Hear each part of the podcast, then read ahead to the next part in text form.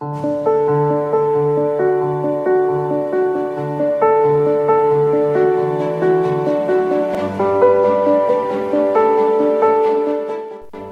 Santo Evangelio según San Juan.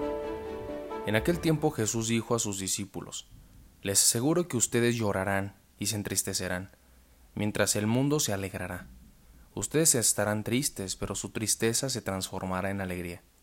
Cuando una mujer va a dar a luz, se angustia, porque le ha llegado la hora, pero una vez que ha dado a luz, ya no se acuerda de su angustia, por la alegría de haber traído un hombre al mundo. Así también ahora ustedes están tristes, pero yo los volveré a ver. Se alegrará su corazón y nadie podrá quitarle su alegría.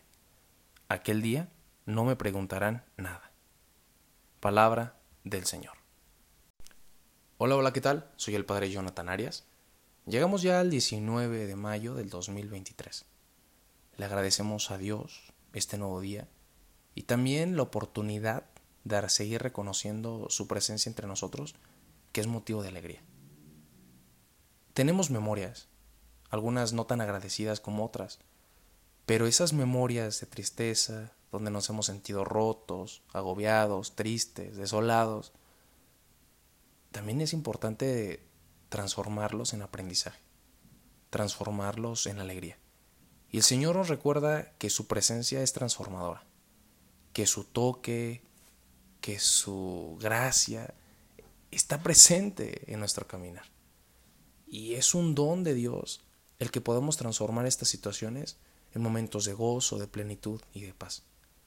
Será bueno hacer memoria de esos momentos gratificantes de esas personas que han transformado nuestra visión, que han tocado nuestro corazón y que nos han ayudado a ver las cosas distintas, porque son regalo de Dios.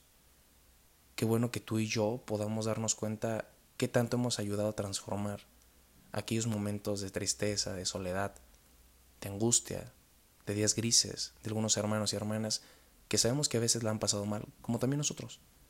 Hay que ponerlos en las manos del Señor, para que el Señor les siga bendiciendo y nos siga inspirando para poder ayudar. Su gracia es transformadora. Su presencia es alentadora y por eso nos promete una auténtica alegría.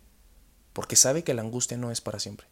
Porque sabe que la tristeza no puede empantanarnos y no puede acabar con nosotros. Porque Él nos ha prometido estar cerca, caminar junto a cada uno de nosotros, transformar nuestras vidas. Jesús, permítenos reconocer tu presencia que transforma cualquier situación dolorosa en una alegría plena, en una paz profunda, y que también nosotros podamos ayudar, inspirados por tu gracia, a tocar las vidas y a transformar corazones. Esto fue Jesús para Millennials. Hasta pronto.